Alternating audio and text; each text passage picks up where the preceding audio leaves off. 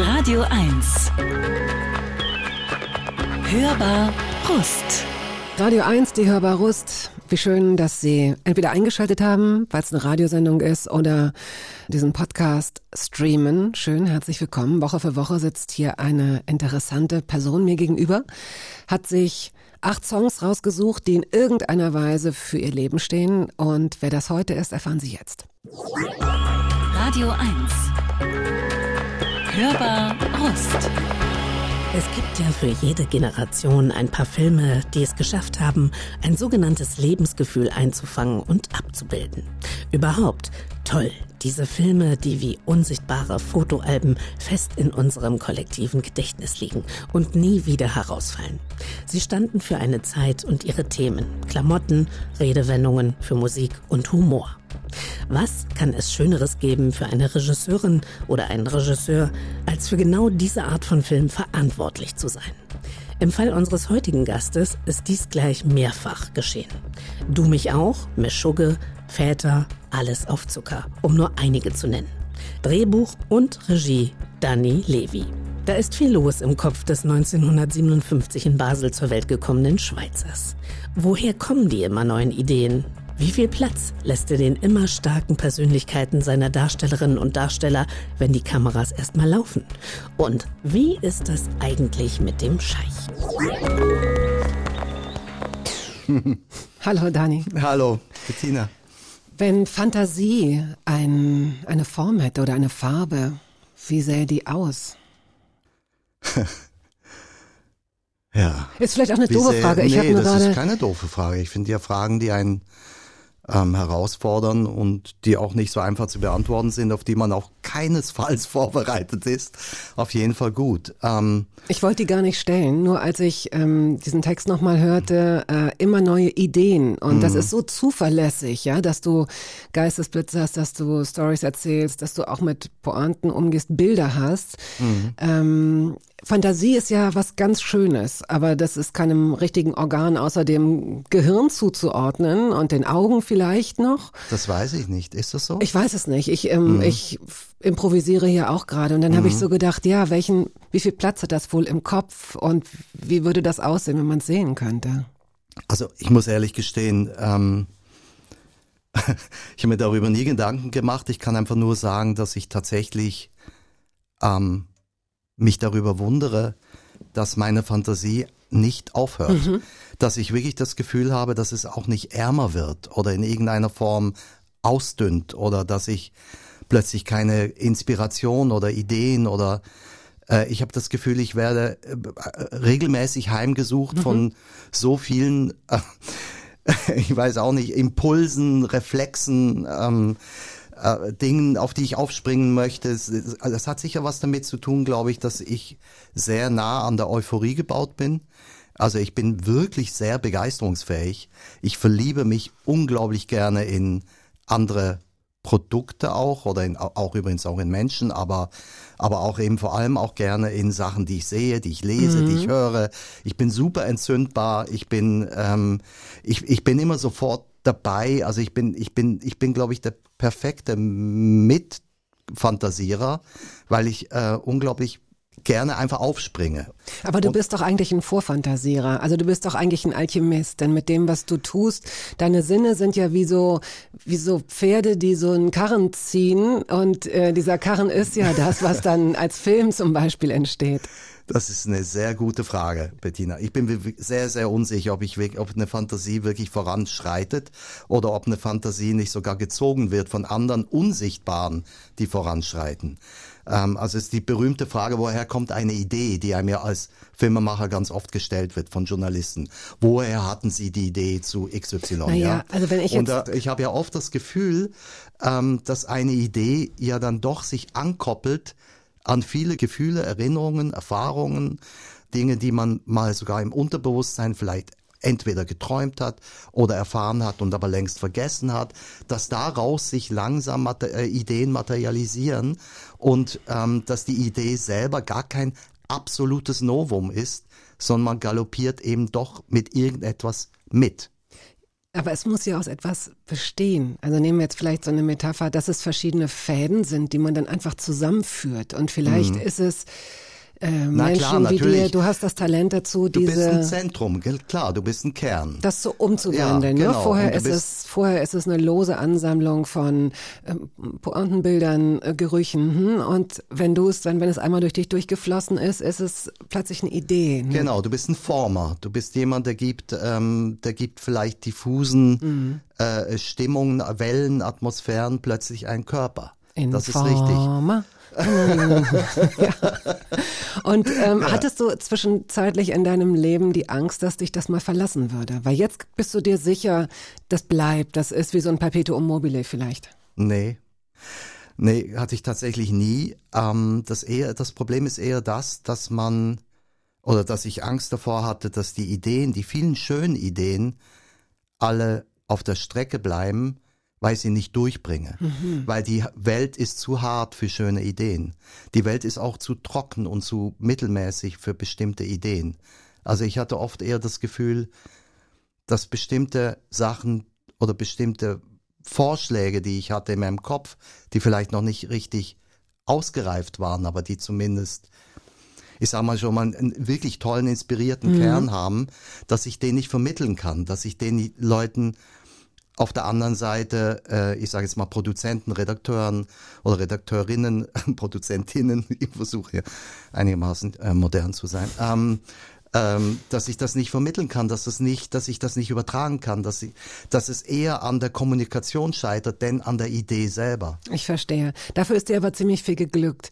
Und wir versuchen jetzt in dieser Zeit, die wir haben, äh, einfach mal durch dein Leben zu schlendern, das in Basel beginnt, aber der Job, den wir jetzt ja hier haben, ist, dass wir zwischendurch immer wieder Musik einflechten. Aber ist doch toll. Ich liebe doch eure Sendung. She Was. Äh, vielen Dank. Darüber freuen wir uns sehr, Miriam und ich. She Was, damit geht es los. Ähm, Camille, warum hast du sie mitgebracht? Wofür steht sie in deinem Leben? Sie steht lustigerweise schon viele Jahre einfach für, für unsere Familie, für meine Familie. Ich kann mich erinnern, das allererste Mal, wo ich Camille gehört habe, war in einer Theateraufführung, an der meine damals ungefähr zehnjährige Tochter mitgemacht hat. Es war eine freie Theatergruppe. Nee, ich glaube, sie war schon 14. Äh, und da wurde Camille gespielt in diesem Theaterstück in der, in der Weißen Rose ah, ja. in Schöneberg. Ja, in Schöneberg. Und ähm, äh, ich habe die Musik sofort gemocht. Ich finde, die hat eine, eine große Tiefe und auch eine große Fröhlichkeit und ist sehr, sehr lebensbejahend.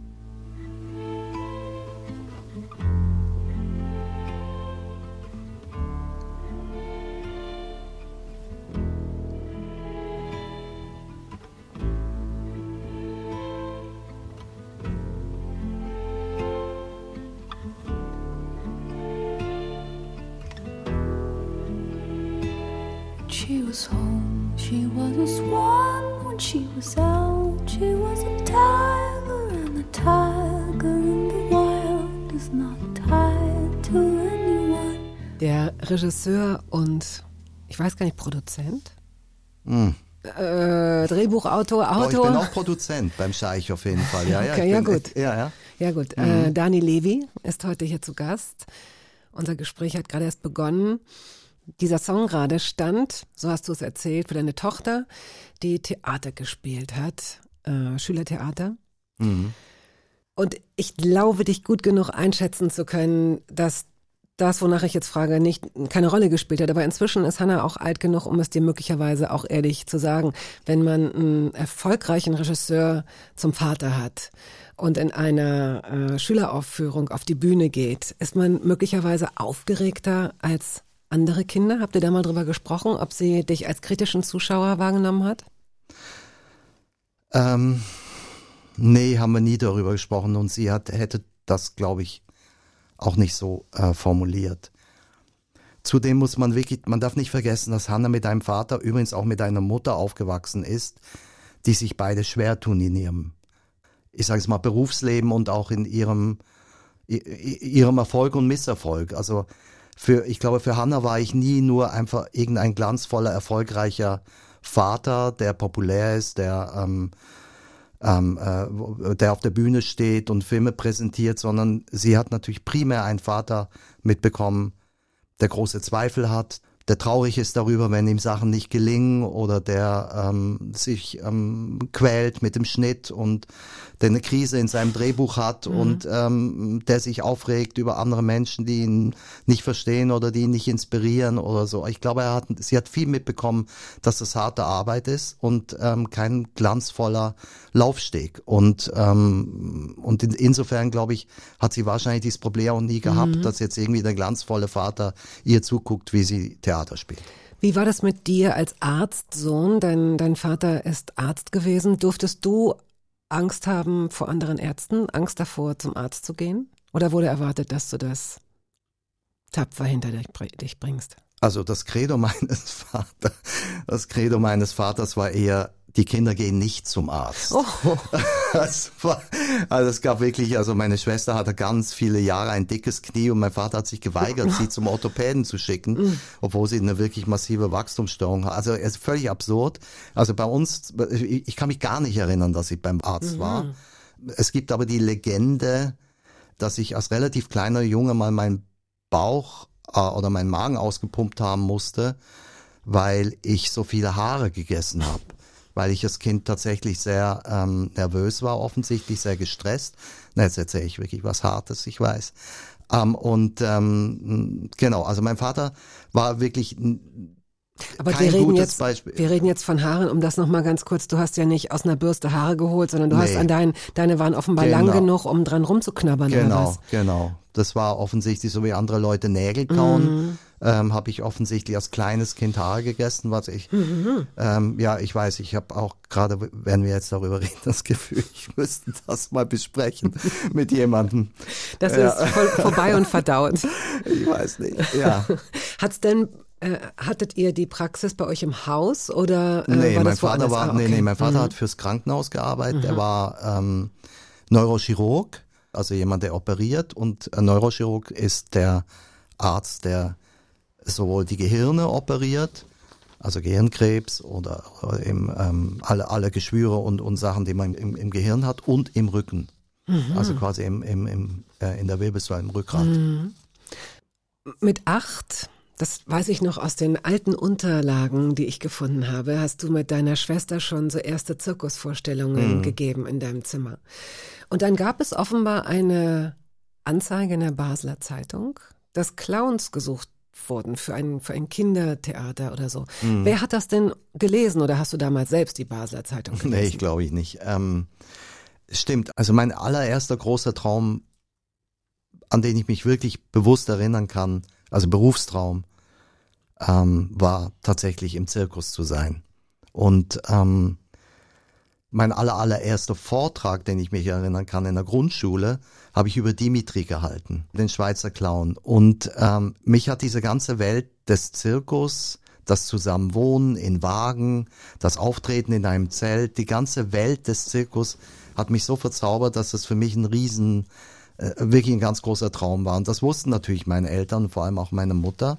Und dann wurde, äh, ich glaube 1970 oder 71, bin ich mir ganz sicher, oder sogar noch früher, 68, vielleicht wurde in Basel ein sogenannter Kinder- und Jugendzirkus gegründet, der Zirkus Basilisk. Und da haben die äh, durch eine Anzeige Kinder und Jugendliche gesucht, die in diesem Zirkus quasi in einer noch undefinierten Funktion mitmachen sollten. Ich habe mich da gar nicht als Clown gemeldet, sondern ich wollte einfach mitmachen.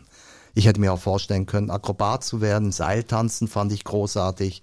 Ähm, ich hätte auch nur die Manege geputzt. Also es war mir eigentlich relativ egal. Und dann haben die, glaube ich, so Eignungs, äh, äh, keine Ahnung, Spiele oder was auch Ja. immer gemacht und haben mich dann in die Clownstruppe ähm, in die, Kleins, in die Clownstruppe äh, ähm, abgestellt, was ich natürlich großartig fand. Ich wäre aber in der Clownstruppe unglaublich gern der dumme August gewesen und wurde aber der weiße Clown. Jetzt, der, wer sich mit Clownsnummern auskennt, der weiß, dass der weiße Clown ist ja eigentlich die strenge Autorität, an dem sich der dumme August abarbeitet. Also eigentlich lacht man immer über den weißen Clown und nicht mit dem weißen Clown. Und ich habe ganze Weile unter dieser Rolle gelitten, weil ich immer gerne der Anarcho gewesen wäre und nicht die Polizei, blöde gesagt. Und ähm, ich habe dann aber irgendwie gemerkt, dass auch der weiße Clown natürlich auch Humor hat. Und natürlich ist auch der weiße Clown, kann auch anarchistische Elemente haben. Und das Tolle, und das hat mich, glaube ich, ganz früh geprägt, ist natürlich auch im Zirkus, in der Zirkusnummer auch abgefahren, wenn die Rollen sich plötzlich wechseln oder wenn die sich tauschen. Also wenn der weiße Clown plötzlich auf den August losgeht mit etwas, womit der August gar nicht gerechnet hat. Also das, das hat mich früh gelehrt, Mhm. dass man nie dem vertrauen sollte, was man mal ist. In deinen Schulferien bist du nicht weggefahren wie andere Kinder, sondern aufgetreten. Wir haben eine Tour gemacht, genau. Es war eine richtige ähm, Zirkustour durch die Schweiz. Wo Wir habt haben ihr das Zelt geschlafen?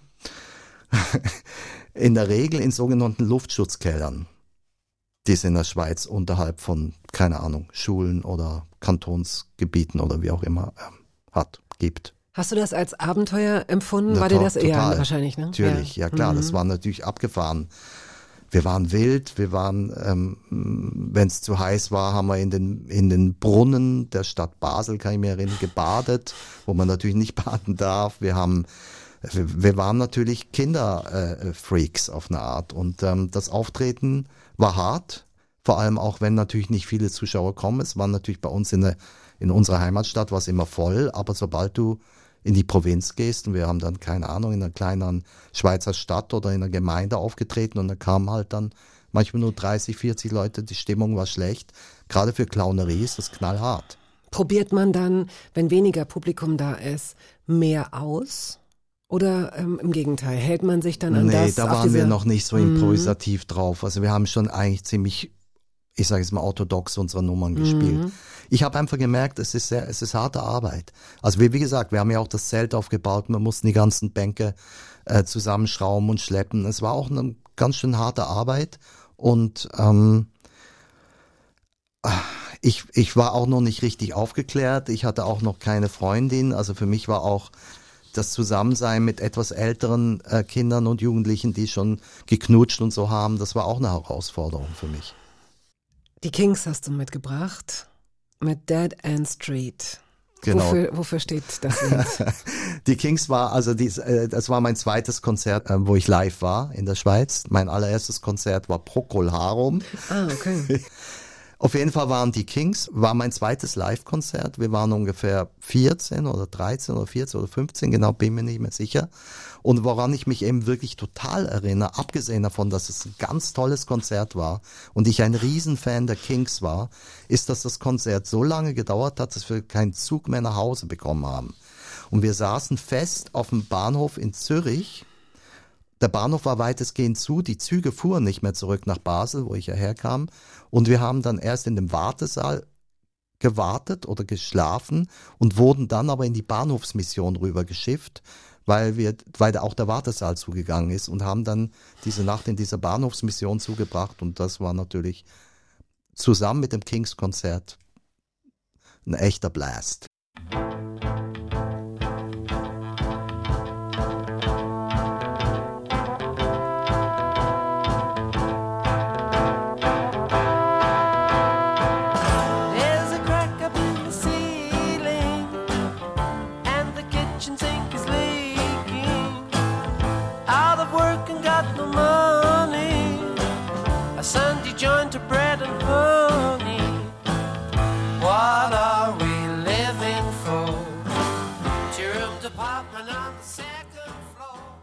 Der ja auch Schauspieler, darf man ja auch nicht vergessen. Der Start gegen Fritz Bauer ist ja noch gar nicht so lange her. Nee. Ähm, da hast du sehr erfolgreich einen Mossad-Agenten gespielt. Als ähm, Maria Schrader, mit der du früher viel gearbeitet hast und mit der du auch zusammen warst, vor einigen Wochen genau auf diesem Platz gesessen hast. Sie ist ja inzwischen auch jemand, der, äh, sie ist eine erfolgreiche Regisseurin. Ich habe sie gefragt, ob ich sie überhaupt noch als Schauspielerin vorstellen darf oder soll. Und sie sagte, oh doch gerne, weil sie sich auch so ein bisschen, das ist jetzt meine Wortwahl, äh, mal wieder danach sehnt, ein bisschen Verantwortung abzugeben. Also, ne, das ist so ein, ja auch so ein Druck, den du hast als Regisseur oder Regisseurin. Geht es dir ähnlich, dass du zwischendurch denkst, jetzt würde ich gerne mal wieder eine gute Rolle spielen? Ja, also, also man muss natürlich dazu sagen, erstens, Maria hat das, den Beruf gelernt. Sie ist eine richtig gelernte Schauspielerin, die im Max-Reinhardt-Seminar eine richtige Ausbildung bekommen hat. Sie kann ordentliches Deutsch. Ich komme aus der Schweiz, ich tue mich schwer mit dem Deutsch. Ähm, Ähm, Maria war immer eine tolle Schauspielerin und hat natürlich diese Wurzel von ihr natürlich nie so gekappt wie ich. Also ich war ja in dem Sinne ähm, primär der Starschauspieler meiner selbst. Also ich habe ja viel in meinen eigenen Filmen gespielt und das wurde ja auch manchmal kritisiert.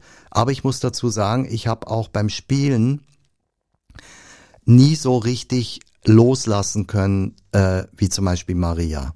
Eine und die, vielleicht die wichtigste Fähigkeit ähm, des Schauspielers oder der Schauspielerin ist natürlich vor der Kamera tatsächlich zu vergessen, A, zu vergessen, dass man immer wieder das Gleiche wiederholen muss, B, zu vergessen, dass eine Kamera und ein Team da ist und wirklich mhm. im Jetzt zu sein und wirklich diesen Moment, den man darstellt oder den man eben ist, auch wirklich voll zu leben. Und diese, ähm, dieses ganz Vergessen habe ich ganz, ganz selten geschafft. Das hat, das hat mir wirklich große Schwierigkeiten gemacht.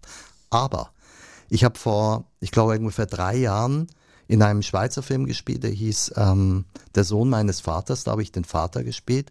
Es war eine richtige Hauptrolle mit Dimitri Stapfer zusammen, der ein toller Schweizer Schauspieler ist. Und da habe ich zum ersten Mal die Erfahrung gemacht beim Spielen, vielleicht auch weil ich Schweizerdeutsch spielen durfte und konnte, mhm.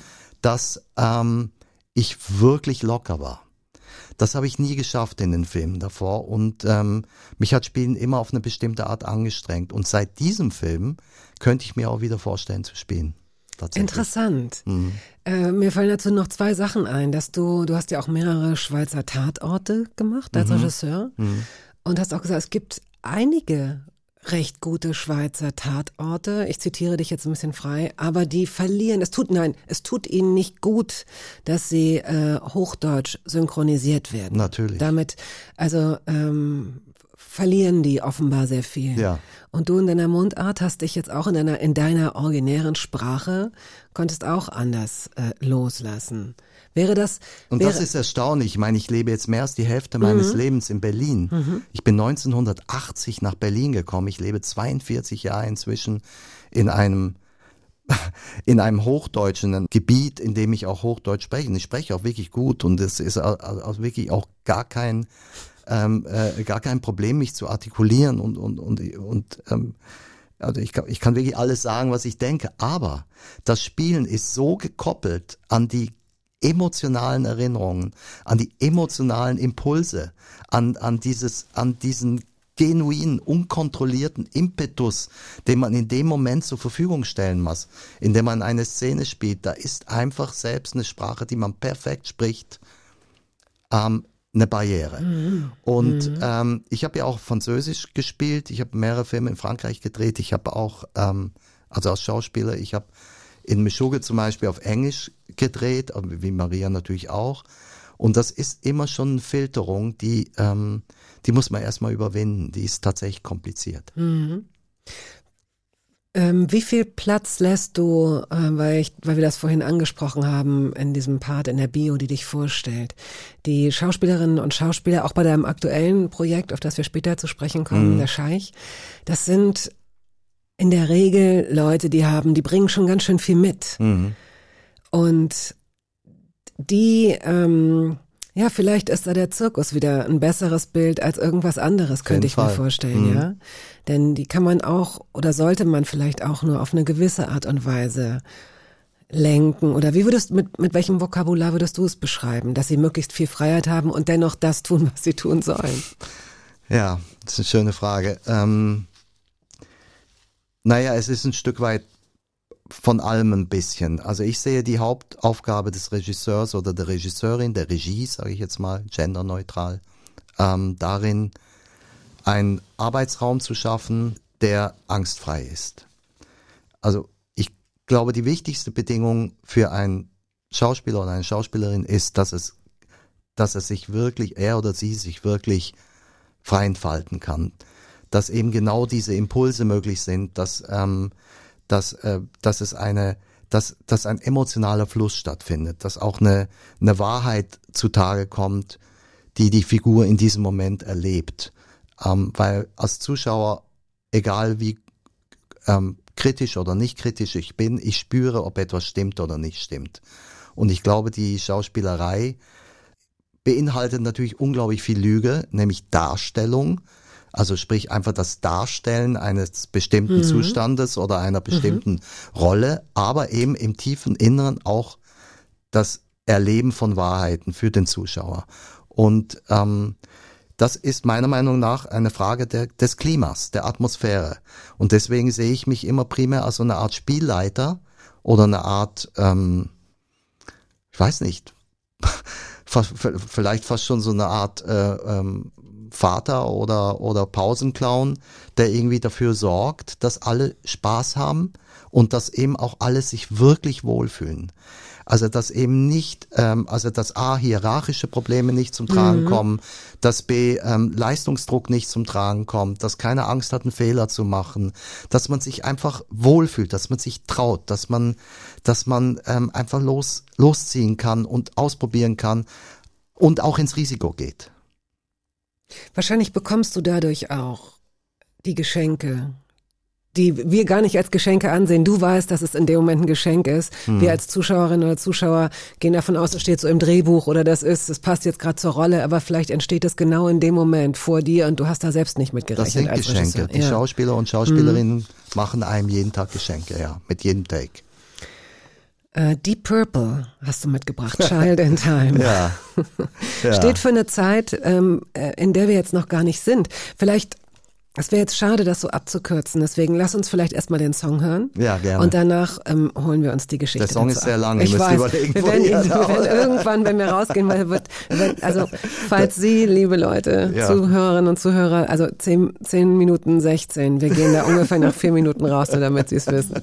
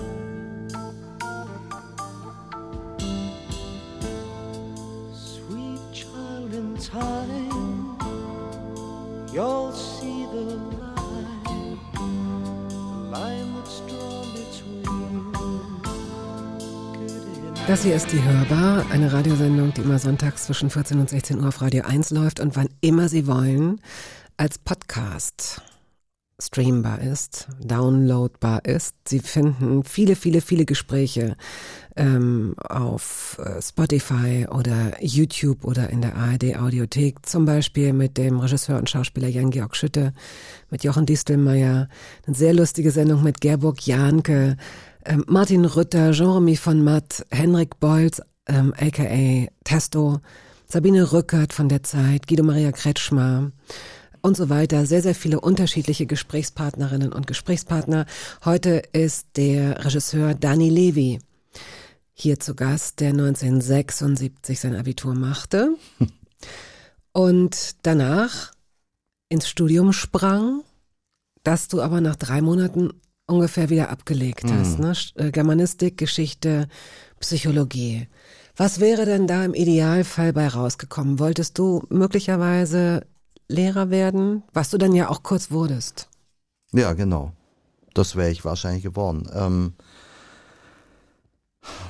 ja, ich frage mich auch ein bisschen, was mich da geritten hat. Also es war natürlich ähm, erstmal einfach ein Absicherungsstudium auch, so wie viele das machen, die noch keinen richtigen Plan haben, wo es hingehen soll. Es war ja wirklich noch weit davon entfernt. Ich war noch weit davon entfernt. Ir- Irgendwie auch nur im Ansatz davon zu träumen, dass ich vielleicht eine Karriere im Theater als Schauspieler oder in der Regie oder wie auch immer machen könnte. Da war ich ja noch überhaupt nicht. Und da habe ich einfach angefangen zu studieren. Ich meine, die Uni war cool. Man brauchte damals gar keinen Numerus Clausus. Ich fand es auch gar nicht so äh, äh, doof, da zu studieren. Und ähm, ich hatte auch eigentlich gar keine, äh, ehrlich gesagt, gar keine schlechte Zeit im Studium. Aber ich habe in der gleichen Zeit eben angefangen, in dem äh, Kinder- und also in dem, eigentlich in dem Jugendtheater, im Basler Theater zu spielen. Auch da bin ich mehr oder weniger wie die Jungfrau zum Kind gekommen. Ich habe ein Praktikum gemacht am Basler Theater ähm, in der Regie. Ähm, ich habe damals für Hans Hollmann äh, Kaffee geholt und äh, war bei ziemlich legendären Aufführungen dabei oder Inszenierungen dabei, die er damals gemacht. Das war Ende der 70er Jahre. Und ähm, ich war im Fahrstuhl von der Probebühne hoch in die Kantine, um Kaffee zu holen. Und in dem gleichen Fahrstuhl ähm, befanden sich Leute, die sind zu einem Casting gegangen von diesem Jugendtheater, was Mhm. neu aufgemacht werden sollte, innerhalb des Basler Theaters. Und die haben mir gesagt, ja, warum kommst du nicht einfach mit? Und ich so, "Mm, okay, ich soll einen Kaffee holen, aber klar komme ich immer schnell mit. Und bin einfach wirklich tatsächlich nur im Fahrstuhl mitgefahren. Wir haben dann auf einer anderen Probebühne gehalten. Da, dort waren Helmut Berger und Ingrid Hammer. Die haben damals ähm, das ähm, ähm, Jugendtheater im Basler Theater aufgemacht. Der Und Helmut dann- Berger. Der Helmut Berger, also nicht der Visconti Helmut Berger. Es Okay. gibt zwei namensgleiche Okay. Mhm. Helmut Berger, beide Schauspieler, beide toll oder beide interessant auf jeden Fall. Und ähm, ich bin dort zu einem Blitzcasting quasi vorgeladen worden und schwupps hatte ich schon eine Rolle.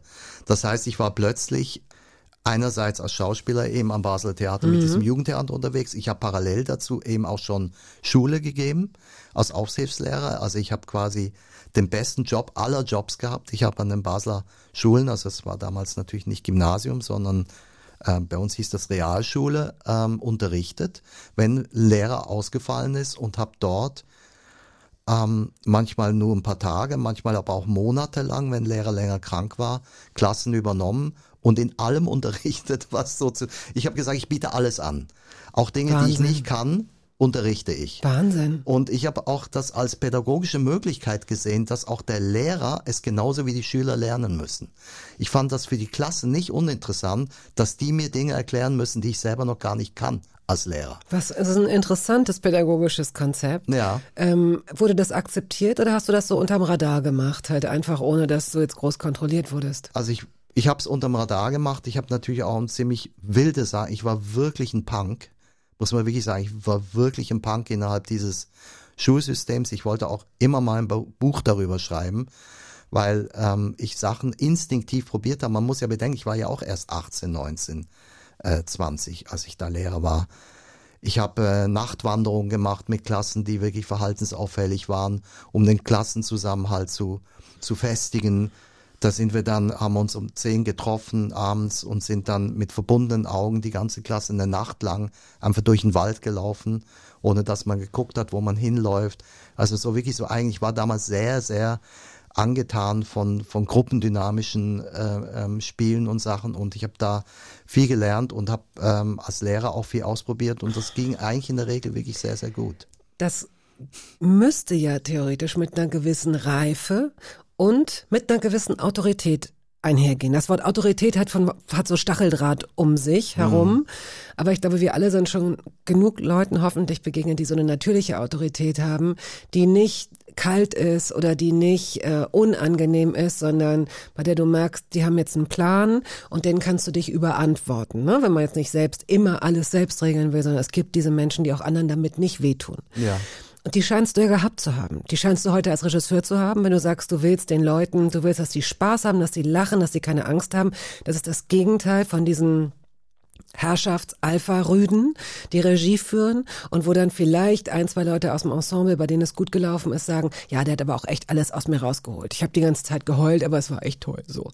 Und dann gibt es Menschen wie dich, die sagen, ich mache das anders, flache Hierarchien. Und als 18-Jähriger teilweise schwer erziehbare Realschülerinnen und Realschüler ähm, dahingehend zu leiten, dass die dich auch akzeptieren. Warum, was glaubst du, warum dir das gelungen ist? Also es war jetzt natürlich auch nicht die reine Erfolgsgeschichte, sondern ähm, es war, äh, äh, das waren ja Klassen teilweise, die wurden wirklich aufgegeben. Die waren eigentlich, in, in, damals gab es im Basel Schulsystem sogar die, ähm, die Methode, dass man die schwierig, schwierigsten Schüler aus Klassen aussortiert hat und dann zusammen in So eine eine neue, Bank. Genau, so eine Bad Bag. Genau, dass man in eine neue Klasse gesteckt hat. Und dann hatte man, hat sich das natürlich an den Basler Realschulen rumgesprochen. Der Levi, der kann mit solchen Klassen umgehen. Und dann hat man mir gerne als Aushilfslehrer eben auch über lange Zeit solche Klassen anvertraut.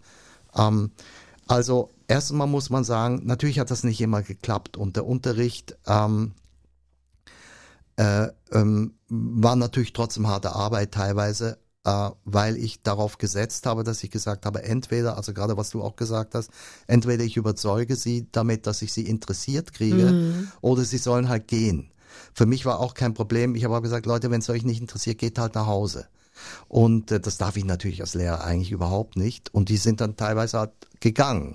Und mein Anspruch war dann der, dass ich gedacht habe, okay, jetzt müssen wir was richtig Cooles machen. Und wenn die am nächsten Tag kommen und die anderen Schüler sagen, ja, Alter, du hast da wirklich was verpasst, das war wirklich cool, was wir da probiert haben, äh, dann bleiben die vielleicht das nächste Mal. Und so hat es manchmal auch öfter geklappt. Und ähm, ähm, aber es war natürlich nicht in jedem Schul, ich sage jetzt mal nicht in jeder Schule war das gern gesehen. Ist klar. Und äh, so, ein, so, ein, so ein Punk ähm, war, mh, ich bin auch ein paar Mal entlassen worden und ähm, bin dann, habe dann einen Brief geschrieben, habe gesagt, ich finde das nicht fair. Ähm, ich habe das versucht ähm, wirklich zu vermitteln und ähm, bin dann auch, auch immer wieder eingestellt worden. Und es hilft, es half natürlich auch, dass ich eben parallel eben damals am Jugendtheater in Basel eben auch so ein Star geworden bin als Theaterspieler und dadurch hat das so eine wie soll ich sagen, so, So eine eine Chemie, so eine, so, so eine äh, Symbiose ergeben Mhm. oder so eine Synthese ergeben, äh, die ganz, ganz Ah ja. produktiv war für alle Seiten eigentlich. Wo du da gelebt hast in der Zeit, wo du gewohnt hast, ist eigentlich die Geschichte zu Deep Purple und ist jetzt unser Cliffhanger, denn diese Geschichte müssen wir ja noch nachholen eigentlich. Es ging um deine erste WG, das machen wir aber gleich. Ähm, erstmal spielen wir jetzt den Song, der als nächster auf der Liste steht und das wäre Fleetwood Mac, Chain. Also Fleetwood Mac war, da war ich ein bisschen älter, da war ich schon Anfang 20, war für mich eine große Band immer gewesen. Also mein aller, allererster Song, ich weiß noch nicht mal warum, war Albatross, den ich von Fleetwood Mac einfach geliebt habe. Und ähm, ich habe vor allem die, also einige, einige äh, Platten, sagt man jetzt ja, äh, von Fleetwood Mac einfach durchgängig gemacht. Ich fand die Band einfach sensationell. Das Lustige war, ich habe sie ziemlich vergessen seitdem. Und plötzlich kam meine Tochter, die inzwischen 23 ist, und hat uns eine Mix-CD gemacht und da war dieses Stück Chain von Fleetwood Mac wieder drauf. Meine Tochter hat, und das finde ich so rührend und so abgefahren, wenn die junge Generation die gleiche Musik, die wir auch teilweise geliebt haben, wieder entdeckt.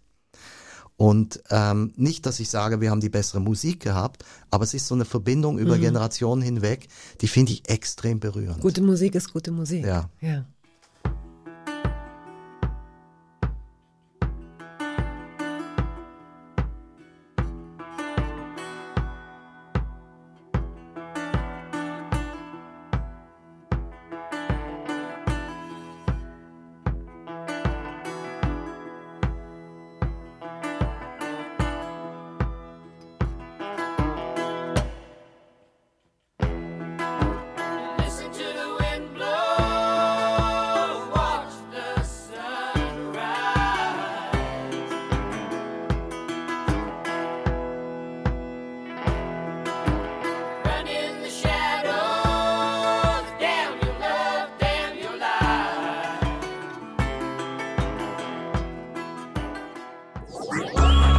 Radio 1.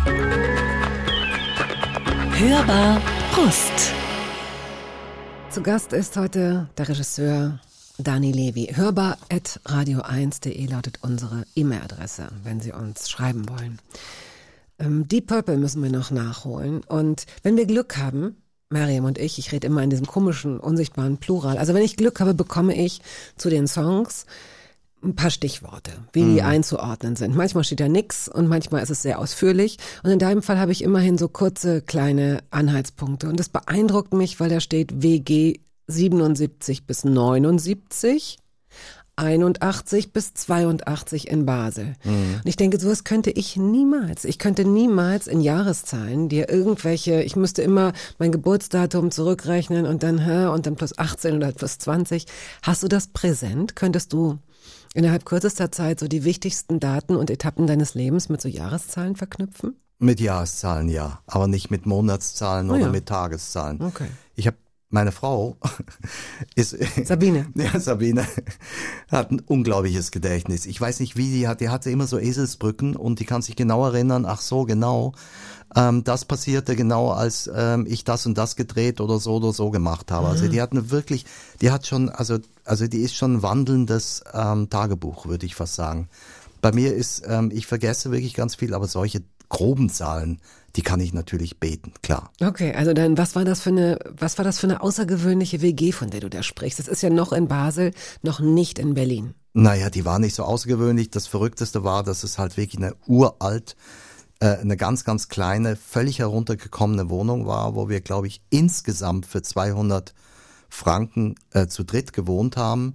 Also es war wirklich super, mit, natürlich mit, mit Ofenheizung. Also es war auch die Zeit, in der man halt mit den ganzen blöden Briketts aus dem Keller und das ganze Zeug und die kalten Öfen am Morgen und wie man sie in Zeitungspapier gewickelt und geguckt hat, dass es noch so einigermaßen über Nacht gehalten hat und stehst du auf, ne, weißt nicht, willst du jetzt noch anheizen oder nicht. Wir hatten auch nur ein, ein Bad, was auch nur so war und so. Also das sind alles so Sachen, die ähm, die mir natürlich geblieben sind. Das war aber eine tolle Zeit, weil ich mit zwei ähm, sehr, sehr guten Freunden aus meiner Schulzeit, ähm, mit Martin, mit Jörg, äh, äh, zusammen gewohnt habe. Und ähm, wir waren einfach drei Jungs, die irgendwie so ein bisschen durchgedreht waren, würde ich mal sagen. Und ähm, die auch nicht davor zurückgeschreckt haben, eigenartige Aktionen zu machen. Ich sag's ich sag's mal relativ allgemein und ähm, und äh, ein wichtiges Element dieser Zeit war trotzdem auch Musik. Und wir haben wirklich sehr sehr viel Musik gehört und es war für uns eine ganz äh, wichtige Zeit, einfach was überhaupt Musik insgesamt. Damals hatte ich das Gefühl, war die Musik viel überschaubar als heute. Heute ist das ja so crazy, was alles auf dem Markt ist. Naja, aber das lässt sich ja auch erklären. Also, ne, also durch, allein durch, damals schon gab es mehr, als wir hätten hören können. Wir hatten nur gar keinen, gar keinen Zugang. Also überleg doch mal, wie außergewöhnlich das war, ein Album zu bekommen. Und es geht jetzt gar nicht darum, irgendwie so eine Nostalgie aufleben zu lassen, sondern es war einfach, dass hier haben so ein paar Paradigmenwechsel stattgefunden von dem damals zum heute. Mhm. Wie außergewöhnlich das war. Du hast das Album, kannst du mir das aufnehmen? So. Und Und man so- hat halt immer mitgeschnitten aus dem Radio. Ne? ja, und man hat die Songs, man hat Alben, es gab Konzeptalben, man hat es von Anfang bis Ende. Also ich weiß, dass ich mir damals auch Alben gekauft habe, die einfach preiswert waren, weil ich sie mir leisten konnte. Und dann habe ich die halt gehört. Und plötzlich waren da so Diamanten drunter. Ja, So aber Song- gerade Konzeptalben, Toll. die du nennst, das ist ja, ich meine, wie stark haben wir Konzeptalben geliebt? Einfach ein ganzes, eine, eine Schallplatte, die vorne und hinten eigentlich Mhm. ein Stück war, was ineinander überging. Ein großes Erlebnis. Ich meine, wie, wie groß war das? Was war das für ein symphonisches Gefühl in der Popmusik, was heute fast weg ist? So intellektuell habe ich das gar nicht gesehen. Also ich glaube auch, dass ich ähm, uns trennen jetzt auch noch mal zehn Jahre, muss man sagen. Mhm.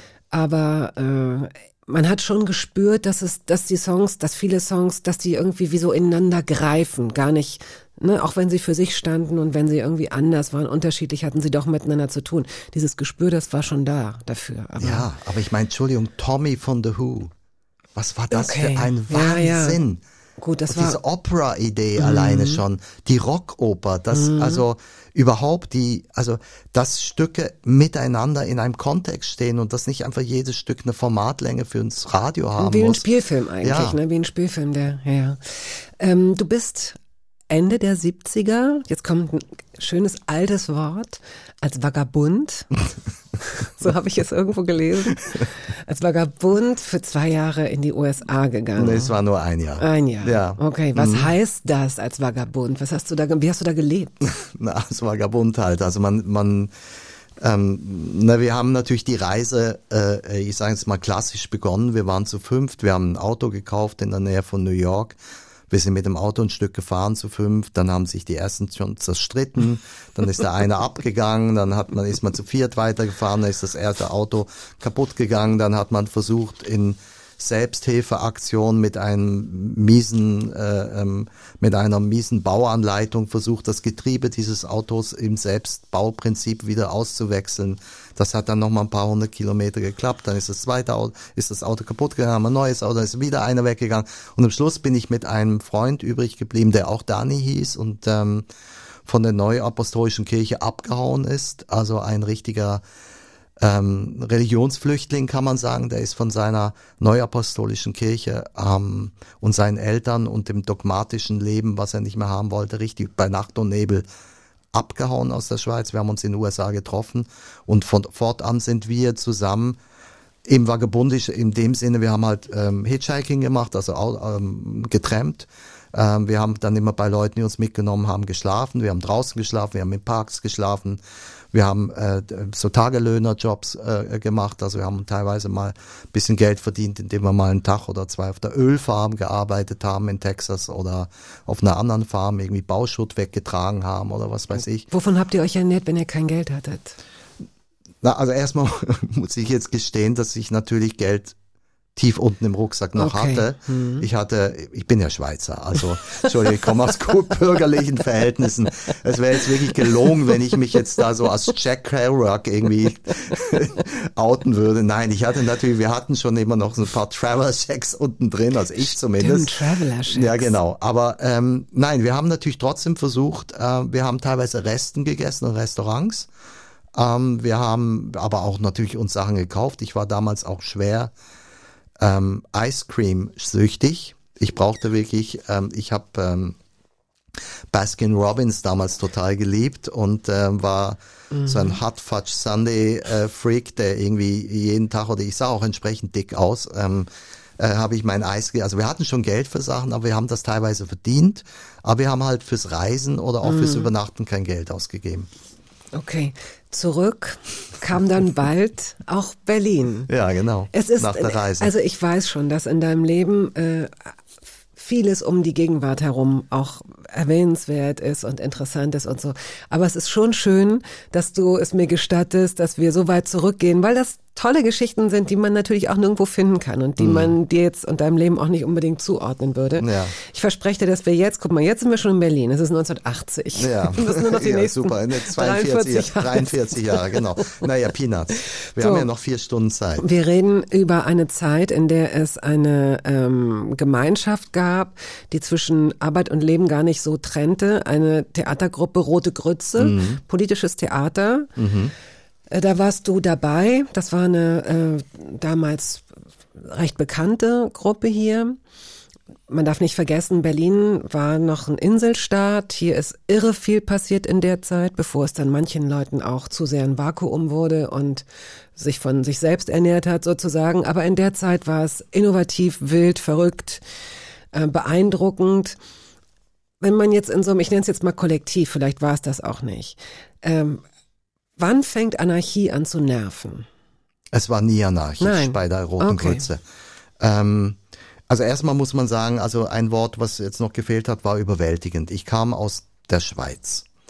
Ein, ein kleines, geordnetes Land mit äh, saurer Mülltrennung und ähm, Damals und, schon? Ja, ja, Oh. natürlich, wir waren immer schon Weit vorne, vorne. vorne weg, ja. Aber ähm, mit Eltern, die gut aufgepasst haben. Und Mhm. ich kam ja nur wirklich aus sehr, sehr geordneten Verhältnissen und ähm, hatte diese Zäsur mit diesem ein Jahr USA, wo ich wirklich tatsächlich viel erlebt habe und kam dann aber nach Berlin. Berlin 1980, Hausbesetzerbewegung, Friedensbewegung, ähm, das Theater Rote Grütze, was ja immer eine, ein, ein, eine, eine frei unabhängige Theatergruppe war, die hatte nicht wie das Gripstheater eben äh, ein eigenes Theater, sondern wir sind rumgezogen, wir haben in der Uferfabrik gespielt, wir haben natürlich in anderen äh, Jugendzentren gespielt oder eben im Gripstheater, wenn das Gripstheater auf Tournee war. Also es war eine wilde Zeit und für mich als gutbürgerlicher Junge war das super überfordernd. Also ich fand es wirklich super anstrengend, weil die waren alle, es war so politisch, es war so gruppendynamisch, es war so therapeutisch auch mit der Theatergruppe, also mit der Roten Grütze. Das waren alles Leute, die waren Jahrzehnte schon mehr oder weniger in einem tiefen Aufarbeiten ihrer bürgerlichen Vergangenheit, ihrer, äh, ihrer Blockaden, der ganzen, da war die ganze, ähm, die ganze Psychoanalyse auch der 60er und 70er Jahre war, wurde in dieser Theatergruppe auch wirklich auch ganz stark ausgelebt teilweise. Ich kann mich auch erinnern, das erste Buch, was mir empfohlen wurde von Holger Franke, äh, war äh, Mars von Fritz Zorn. Habe ich nicht gelesen. Äh, also die Geschichte eines jungen Mannes, der in Zürich aufgewachsen ist, ganz bürgerlich und der an Krebs stirbt und das Gefühl hat, dass ihn die Bürgerlichkeit quasi so krank gemacht hat, dass er nie gelebt hat, nie Oi. geschafft hat zu leben. Also ein extremes Buch. In der Roten Grütze ging es immer auch ganz stark darum, auch die Position, die man hat in der Gruppe, in der Gesellschaft und natürlich auch als Bürger dieses Landes bewusster zu machen, klarer zu machen, stärker zu machen und sich eben auch ganz deutlich auch zu positionieren, wo man eben genau steht. Das hat mich also sehr viel Anstrengung gekostet, aber hat mir auch unglaublich viel gegeben. Agnes Obel hast du mitgebracht. Ähm, Familiar heißt der Song. Dahinter steht Sabine. Also Musik deiner Frau oder von deiner Frau oder ähm, was Musik, verknüpfst du damit? die mich Für? einfach mit ihr verbindet. Ähm, ich glaube, ganz ehrlich gesagt, muss ich ja gestehen, dass wir Agnes Obel zum ersten Mal gehört haben in der Serie Dark. Wenn ich richtig in Erinnerung, in Erinnerung habe, bin aber nicht ganz sicher, aber ich glaube. Und ähm, das ist wirklich eine ganz, ganz tolle Künstlerin, die, ähm, finde ich, musikalisch mit ihrem Cello und, und ihrer, also in dieser Verbindung, äh, ich sage jetzt mal zwischen Pop und Klassik auf eine bestimmte Art und Weise wirklich einfach tolle kompositorische Schritte geht. Und mich verbindet das sehr mit Sabine, weil sie diese Musik, ähm, glaube ich, über alles liebt. Sie war auch schon im Konzert von Agnes Obel. Es wurde zwar immer wieder verschoben wegen Corona, aber ich glaube, es hat dann irgendwann mal stattgefunden. Und ähm, ja,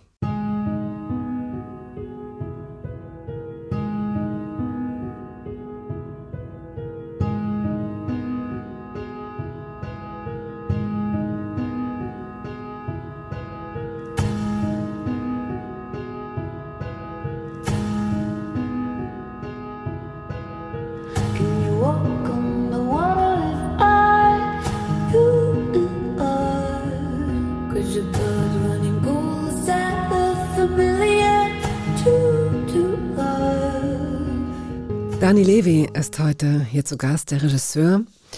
Eine Sache, die ich keinesfalls auslassen möchte, weil sie wirklich wichtig war. 1984 ähm, bist du Teil einer, einer Serie geworden, einer Schweizer Erfolgsserie, die auch 2020 wiederholt wurde, Motel.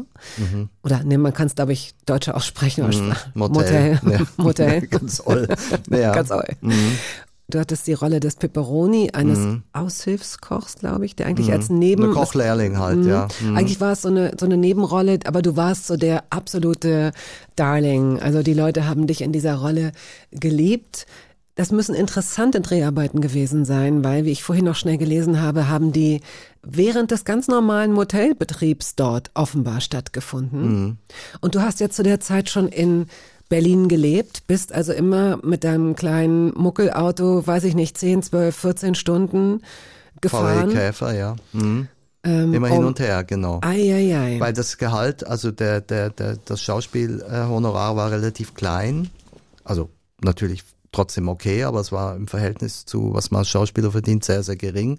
Und ähm, ich habe aber ähm, dadurch, dass ich mit dem VW-Käfer gefahren bin hin und so, dummerweise hat der VW-Käfer wirklich keine Heizung, das war das größte Problem.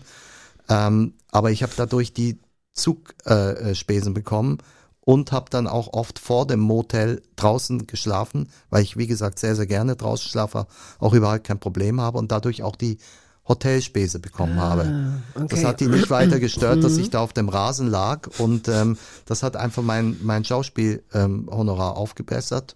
Und ähm, ja, wir, das, Wie ging das denn mit dem, Na- wie dreht man denn, wenn, wenn da in ständig auch Leute Pausen. durchs, Ja, naja, in den Pausen. Also natürlich nicht während der Mittagszeit, sondern dann halt ähm, vormittags oder danach.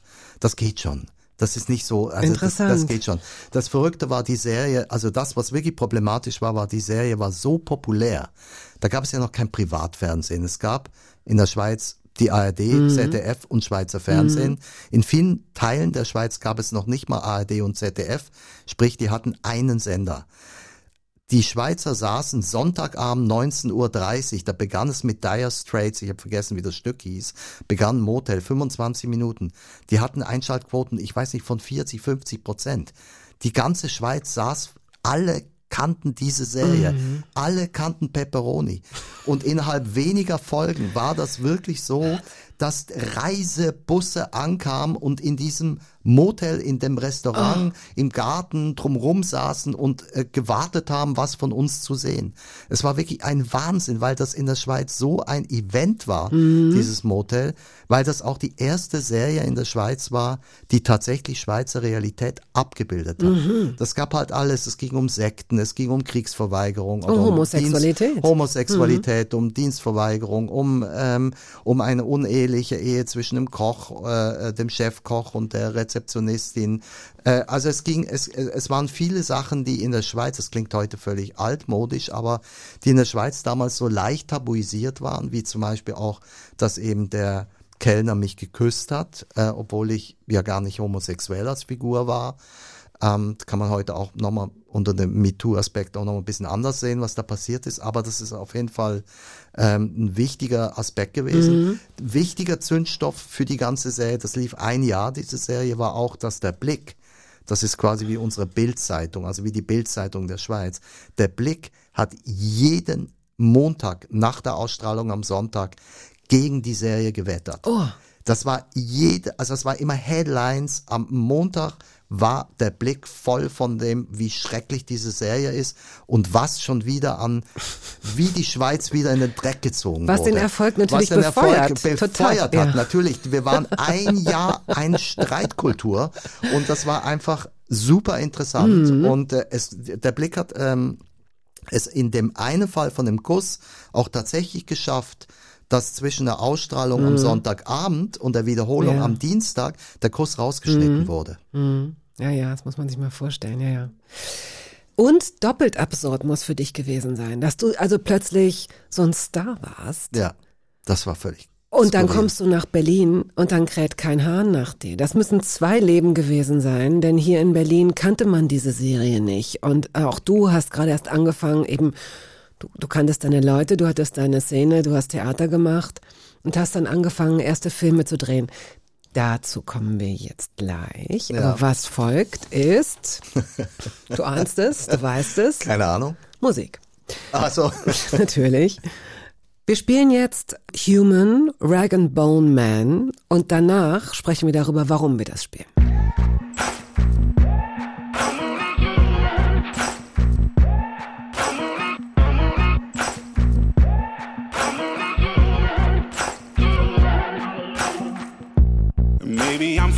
Foolish, maybe I'm blind. Thinking I can see through this and see what's behind. Got no way to prove it, so maybe I'm lying. But I'm only human after all. I'm only human after all. Don't put your blame on me. Don't put your blame on me. Ja, das geht. Bei Radio geht das, dass man einfach 40 Jahre in die Zukunft springen kann. Wir, wir genau. haben es genau. ja schon angedroht. Ja. Fast 40 Jahre. Gerade ja. waren wir noch 1984. Jetzt sind wir äh, 2000, 22 um genau zu sein, aber ja. in Echtzeit ja äh, 2023. Aber am 22. Dezember äh, wurde es geboren, wurde das neueste, aktuellste Projekt von dir geboren. Mhm. Auf einer neuen Streaming-Plattform Paramount Plus wird sie hoffentlich Plus ausgesprochen, weiß genau. ich nicht. Ja. Mm, Der Scheich. Eine mhm. achtteilige Serie, die erste deutschsprachige Eigenproduktion dieses Streamingdienstes. Mhm. Dann fang mal an zu erzählen, worum es da geht. Ähm, na, der Scheich ist äh, basiert auf einer wahren Begebenheit. Das äh, habe ich im Spiegel gelesen vor einigen Jahren und das hat mich so unglaublich fasziniert. Ich konnte gar nicht vorstellen, dass das wirklich stimmt. Das war ein Mann, der kam aus einer kleinen Gemeinde aus dem Schwarzwald und ähm, war eigentlich dort faktisch so eine Art Dorftrottel. Eigentlich jemand, dessen äh, ähm, der sozial völlig liegen geblieben ist, der eigentlich ähm, weder le- lesen noch schreiben konnte, der eigentlich ein reiner Sonderschüler war, der dadurch aufgefallen ist, dass er einfach überall vergessen wurde. Er war wie so ein wie so ein bisschen wie fast so ein Kaspar Hauser oder einfach so, ein, so jemand, der halt auch überall gemobbt wurde. Der hatte aber eine große Fähigkeit, er konnte ganz toll Geschichten erzählen und ähm, hatte eine sehr blühende und auch sehr konkrete Fantasie und war, ohne es wirklich selber zu wissen, einfach auch ein Naturtalent als Schauspieler. Und der Mann äh, lebte weniger Kilometer von der Schweizer Grenze entfernt und hat die Schweiz über alles geliebt, obwohl er sie sich nie leisten konnte. Und ähm, hat vor allem eben diesen Reichtum und die Sauberkeit und diese ganze, also diese schildernde Welt, die sah für ihn halt wirklich aus wie, wie ein Disney-Film. Und ähm, äh, der war eben auch gerne äh, immer wieder mal in der Schweiz und hat sich das angeguckt und war auch sehr frech und hat sich irgendwann mal auf eine Immobilientagung geschlichen und hat dort jemand getroffen, ähm, der ihn gefragt hat, was er denn hier macht. Und dem hat er erzählt, er sei der uneheliche Sohn von Saddam Hussein. Und ähm, ähm, er hätte sehr, sehr viele Milliarden auf dem Konto und er suche eine Villa, die er ähm, äh, hier kaufen könne, weil er will, wolle ja auch hier eine Dependance von äh, irgendeinem riesigen arabischen Konzern hier aufmachen.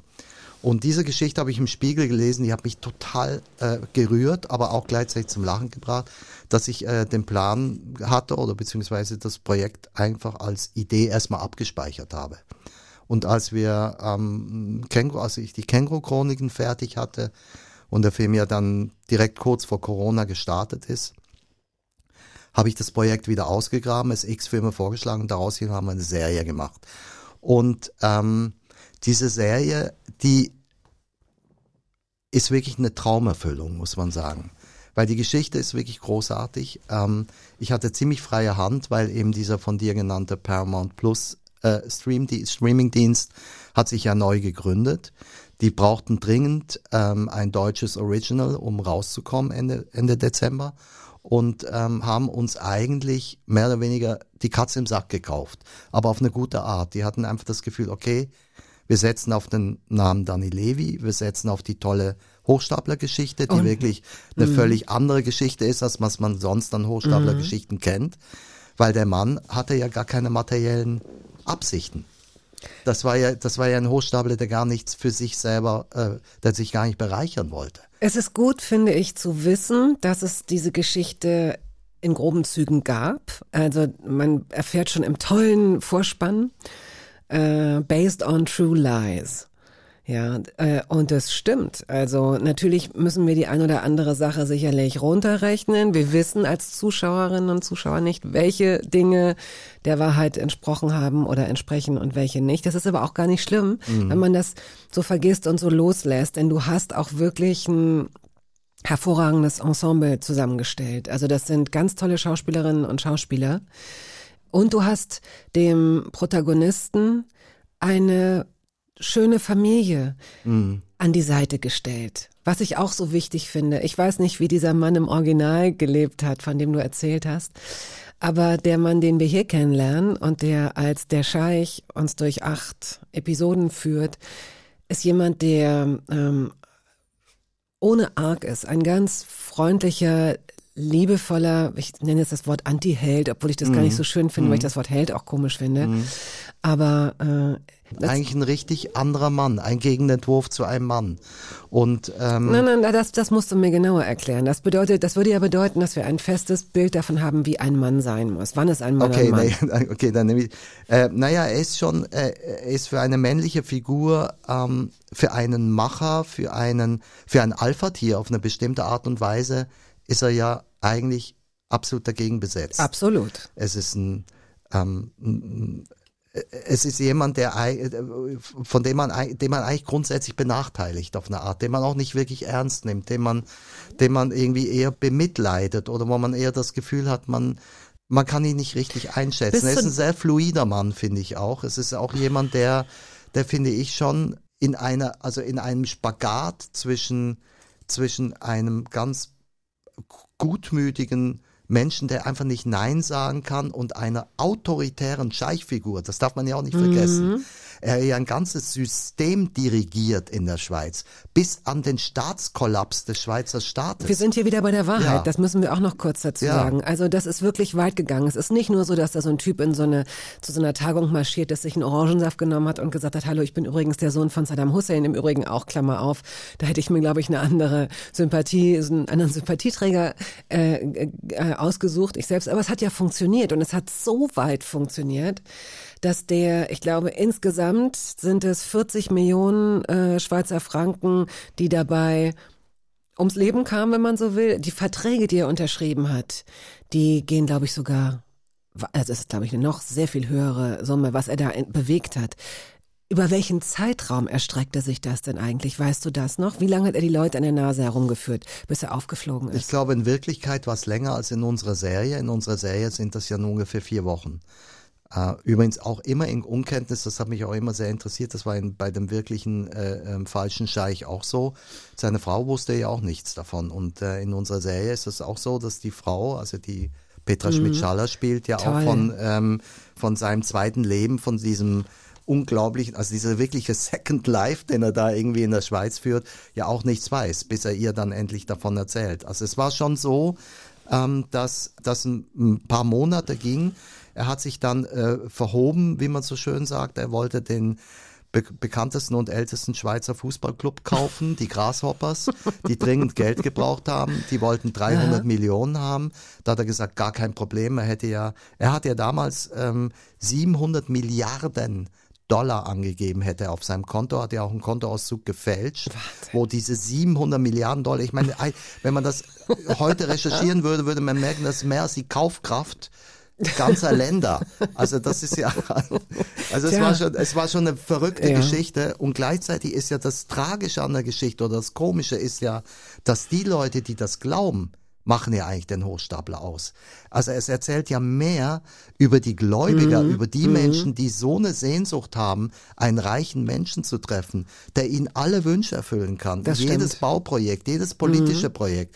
Also sozusagen der Kapitalismus führt sich ja selber vor in der Wie Geschichte. hieß der Schreiber? Gab es nicht mal so einen, bei dem das auch so ging? Das da, wo man, äh, wo wirklich. Der Baulöwe Ja, ja, meinst du aus genau. Frankfurt, ja klar. Wo auch äh, immense Kredite äh, ver vergeben wurden. Es ist lange her. Ich bin da jetzt nicht mehr so ganz firm, aber ich Ja. meine auch. Also es gibt solche Geschichten immer wieder, wo man so denkt, jetzt kommt wieder ja, so das Klischee. Aber das war ein der- reiner Betrüger, Ja, ja. das war ja kein Nee, Hochstapler das in dem. Sinn, das waren wirklich einfach ein Wirtschaftsbetrüger. Also zum, zum Cast gehören ähm, Björn Meyer, der den Ringo spielt, das ist die Hauptrolle. Ich kannte ihn vorher nicht, das macht er wirklich gut. Die wunderbare Petra Schmidt-Scheller in einer tollen Rolle. Carol Schuler, Silvester Groth ist dabei, Pasquale Aleardi, Philippe Graber, der spielt den Urs, den du auch, glaube ich, sehr gerne magst, Total. jedenfalls als, als tolle Figur besetzt Ja. hast. Max Hopp ist dabei, also viele Leute. Ähm, acht Teile. Paramount Plus, neuer Streamingdienst oder verhältnismäßig neuer Streamingdienst. Der Scheich. Und der Song kommt im Scheich vor und inspiriert von deinem Sohn. wiederum. Genau, das war, also wir, wir machen ja manchmal diese CDs, wo wir uns auch wünschen, auch im Auto, dass ähm, heute mal unser Sohn Yoshi auflegt. Und ähm, der hat einen interessanten Musikgeschmack. Das spürst du natürlich, dass er erst 16 ist und dass er irgendwie wo ganz anders herkommt. Und im Gegensatz zu meiner Tochter, die wirklich so eine alte Seele irgendwo auch ist und eben auch in dieser alten Musikgeschichte von uns auch äh, begeistert dabei ist, ist Yoshi schon eher moderner aufgestellt. Aber dieser Human Song fand ich ganz toll, den hat er uns ausgesucht auch. Und ähm, ich fand ihn auch textlich super für die Serie und äh, für den Moment, wo er eingesetzt wird. Und deswegen habe ich ihn in die Serie eingebaut und ich glaube, Yoshi hat sich wahnsinnig gefreut. Gespielt haben wir ihn schon. Deswegen kommen wir jetzt zu einem anderen Song. Hurricane von Bob Dylan. Gibst du uns dazu noch ein Stichwort? Naja, Bob Dylan, äh, was soll man zu Bob Dylan für ein Stichwort geben? Ich meine, Bob Dylan äh, ähm, hasst man und liebt man beides. Und ähm, Was hast du denn an ihm? Ach, die, teilweise ging mir das Gequäke auf den, auf, den, auf den Senkel und manchmal dachte ich mir so, der ist so arrogant. Ähm, ich fand auch ähm, ihn als Figur immer wieder zwischenzeitlich sehr, sehr zwielichtig.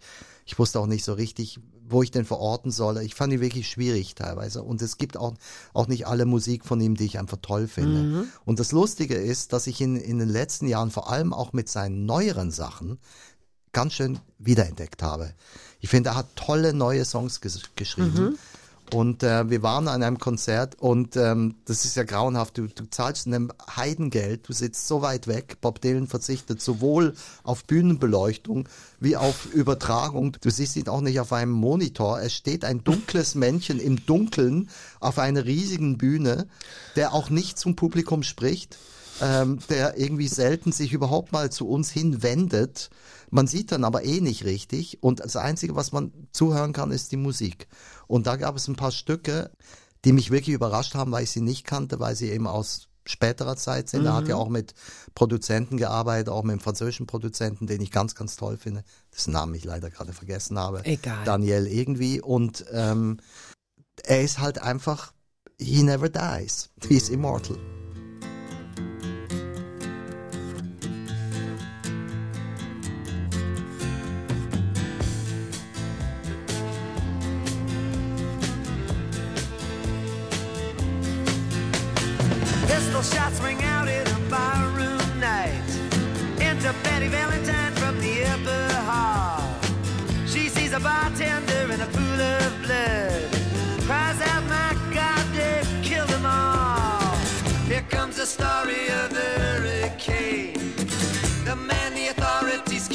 Wenn Sie sich denken, Mann, ey, die hörbar, toll, die mal wieder zu hören, es macht Spaß oder als Podcast, dann äh, kann ich Ihnen nur viele weitere Gespräche ans Herz legen, die Sie als Podcast herunterladen können über YouTube oder die ARD Audiothek, Spotify, Apple. Ähm, zum Beispiel mit Christian Ulmen, Daniel Zillmann, Kurs, Andrea Sawatzki, Uschi Brüning, Bärbel Baas, Tuba Tecker, Joachim Krohl und vielen anderen. Heute ist der Regisseur Dani Levi zu Gast. Und das letzte Lied, das wir spielen, steht für eine Zeit, über die ich unbedingt mehr wissen muss und die jetzt wahrscheinlich unter vielen von uns Hörerinnen und Hörern, zu denen ich mich jetzt gerade zähle, weil ich weiß überhaupt nicht, was für eine Geschichte kommt, so eine Art weißen Neid erzeugt. Weißer Neid ist, wenn man das jemandem von Herzen gönnt, aber denkt, oh, das hätte ich auch gerne. Ein Haus auf Puerto Rico. Sie wussten nicht, was kommt. Okay, alles klar. 1993.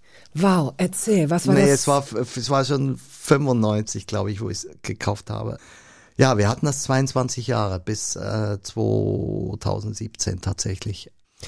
Wie kamt ihr drauf? Wann ging es Ach, los? Was ja. ist das? Wie zieht man nach Puerto Rico? Zumindest halb oder Oh mein Gott, ja. Mhm. was? Ja. Wahnsinn. Naja, Puerto Rico war äh, erstmal ein Überraschungsbesuch. Also ich war mit Maria noch zusammen, also wir waren schon eigentlich soweit getrennt oder ziemlich fast getrennt und haben aber zusammen noch einen Fotojob gemacht. Also wir haben noch viele Sachen zusammen gemacht. Das war noch bevor wir äh, mit, der, mit, mit dem Film Stille Nacht an die Berlinale kamen, 1996 im Februar. Da war ja die Uraufführung von Stille Nacht. Ähm, es war so wirklich in der Endphase unserer Beziehung und wir waren in New York für einen Fotojob. Wir haben einen großen Fotojob für irgendeine Illustrierte, irgendeine Zeitung gemacht, habe ich vergessen, was es war.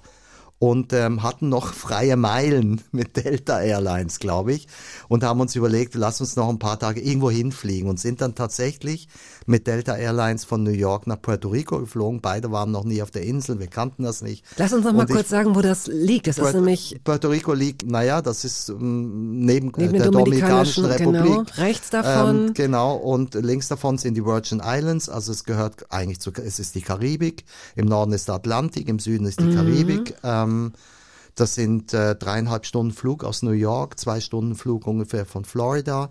Also es ist, ähm, wie nennt man das, südöstlich von Florida. Äh, weiter runter, da liegt dann auch Kuba und so, also es ist in dem Bereich ähm, in der Karibik.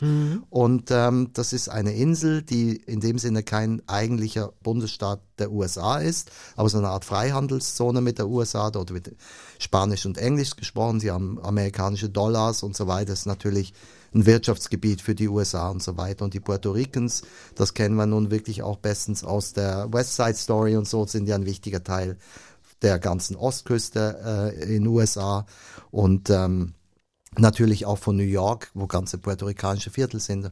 Tolles Volk, tolle, tolle Menschen und eine tolle Insel. Und ähm, da sind wir hin. Ich habe die Insel ge total gemocht und ich hatte mir schon immer erträumt, ich würde gerne ein Haus am Meer haben. Und ähm, in Europa ist das vö- völliger Quatsch.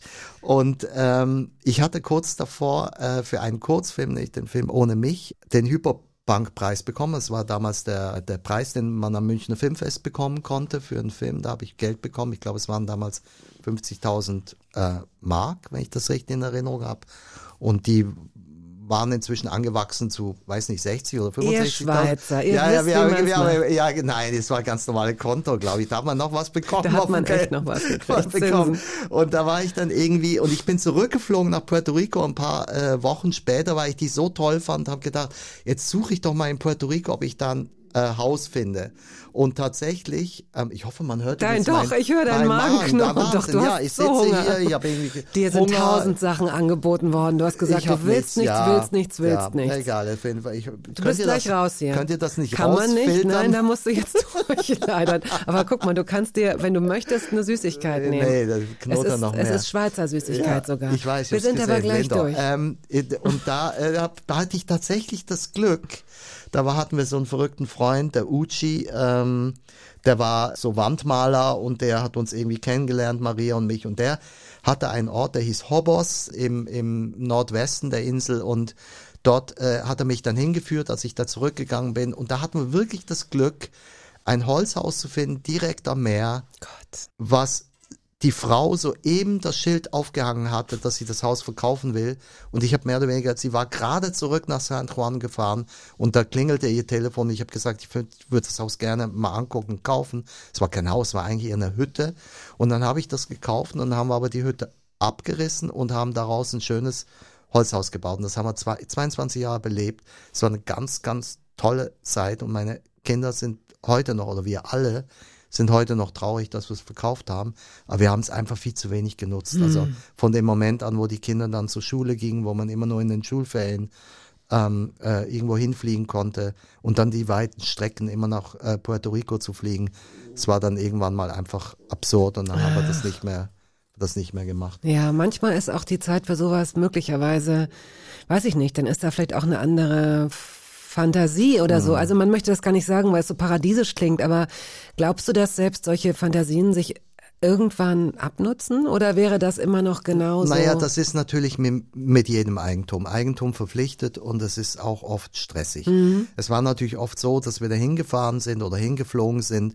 Äh, wir hatten zwei oder drei Wochen Zeit und ich war eigentlich die ganzen drei Wochen nur am Reparieren. Entweder selber reparieren, auf Handwerker warten, das Dach hat geleckt, das Solarsystem nicht mehr funktioniert, was auch immer man da irgendwie hat. Das war wirklich ganz primitiv und trotzdem gibt's natürlich immer viel zu tun. Ja, und, klar. Ähm, und das war dann auch, also meine Frau hat auch immer wieder gesagt, oh mein Gott, können wir nicht einfach nur Ferien machen? Können wir einfach nicht, nächstes Mal gehen wir lieber irgendwo hin, wo man, man die Naja, hat das- dann auch irgendwann mal gehasst. Das war Ja, dann, ja. Mhm. natürlich haben wir das, haben wir dieses Lebensgefühl geliebt. Das ist natürlich auch wild da am Atlantik. Viel Wind, viel Feuchtigkeit. Du hast irgendwas draußen hingelegt, am nächsten Tag war es schon rostig. Also es ist, war schon extrem wartungsbedürftig und je selten wir dahin kamen, umso größer wurden die Probleme. Das ist so Puerto Rico, die Uckermark, äh, äh, oder anders. Die Uckermark ist, ist die Karibik. Berlins oder wie? Okay, interessant. Das habe ich noch nicht so Nein, gesehen. ich glaube, ich glaube, das kennen viele Leute, die, die sich irgendwann mal gedacht haben, das ist die ultimative Freiheit, wenn man aus dieser lauten, lauten wilden Stadt raus will, der totale Kontrast, Mhm. nur aufs Feld starren den ganzen Tag. Nein, das ist ja auch und toll. Mhm. Freunde und Freundinnen kommen. In Wirklichkeit kommt niemand. Es sind aber sehr viele Mücken da. Und man muss immer Sachen reparieren und nimmt dieselben Wege, die andere Leute leider auch nehmen und steht erst mal drei Stunden im Stau Ja. und hin und her. Das hat immer so einen kleinen Schatten, ne? diese, diese Fantasie vom, vom Frei. Wahrscheinlich ist es wirklich besser, immer mal wieder irgendwo anders hinzufahren. Keine Ahnung. Ich bin irgendwie, also ich mag es. Ich muss gestehen, ich mag Eigentum. Ähm, obwohl ich ein Linker bin. Und, Ihr Schweizer. Äh, äh, ja, na, Mensch, Wie oft bist denn du noch in der Schweiz? in der Schweiz bin ich tatsächlich eher selten. Also ich habe natürlich jetzt für die Serie in der Schweiz gedreht, aber meine Eltern sind ja gestorben und ähm, die gibt es leider nicht mehr. Und ähm, meine Schwester lebt in Zürich, die besuche ich hin und wieder. Und mein bester Freund Niki Reiser, der ja auch die Musik äh, auch übrigens auch für den Scheich gemacht hat, zusammen mit Olli Bieler, der lebt ja auch immer noch in Basel. Ich bin gerne da, aber ähm, ich bin auch gerne wieder weg. Zum Abschluss eine Frage, die möglicherweise ebenso eigenartig ist wie die, mit der wir eingestiegen sind. Ja, die ich nie beantwortet habe. die auch wahrscheinlich nicht zu beantworten ist. Vielleicht ist Fantasie so wie das Innere einer Lavalampe. Mhm. Ähm, ich mag, ich mag diese Form und es ist ja sehr leuchtend und es verändert sich Mhm. Und immer ständig. Es ist rund. Ja, mhm. Vielleicht ist Fantasie sowas. Mm. Auf dein Leben zurückschauend bislang, du bist Mhm. ja noch mitten Mang und du hast was sehr Jungenhaftes, Jugendliches, Altersloses, ja, das Mhm. weißt du auch. Könntest du sagen, dass es eine beste Zeit deines Lebens gab? Oder ist es immer die, in der du dich befindest? Puh. Ähm, also mein Leben wurde auf jeden Fall äh, reicher und toller äh, seit ich mit Sabine zusammen bin und Kinder habe. Auf dieser Ebene würde ich sagen, sind die letzten zwei, 23 Jahre auf jeden Fall die beste Zeit meines Lebens. Beruflich geht es halt hoch und runter.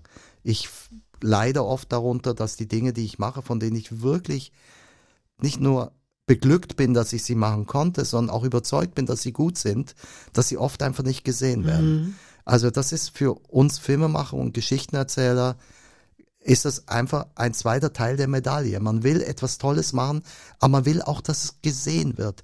Ich will auch zum Beispiel mit der Serie, ich will, dass die Leute sehen, dass eine deutsche Serie fantasievoller sein kann, dass sie bunter sein kann, frecher sein kann, dass sie Gesetze bricht, dass sie wilder ist. Ich, ich, will- ich will, dass die Leute das sehen. Jetzt haben die das Problem, dass sie Paramount Plus abschließen müssen und so weiter.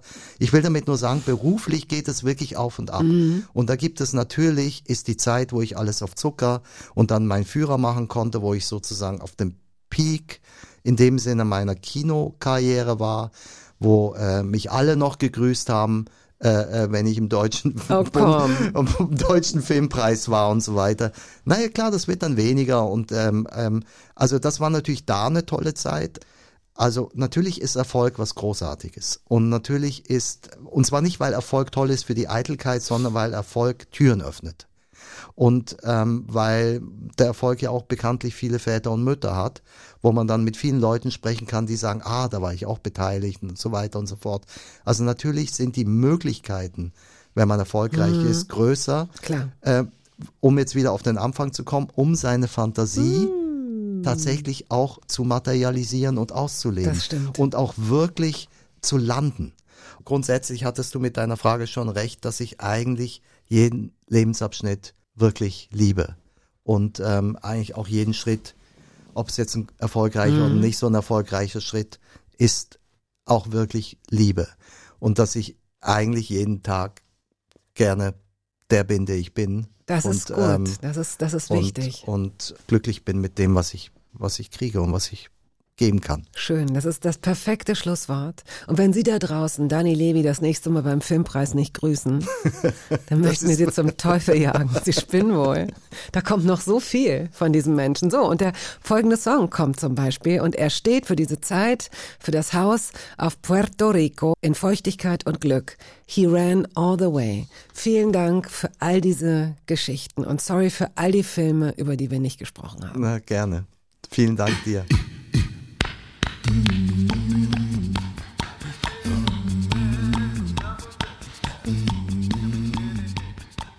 Das war der Podcast der Radiosendung Hörbar Rust.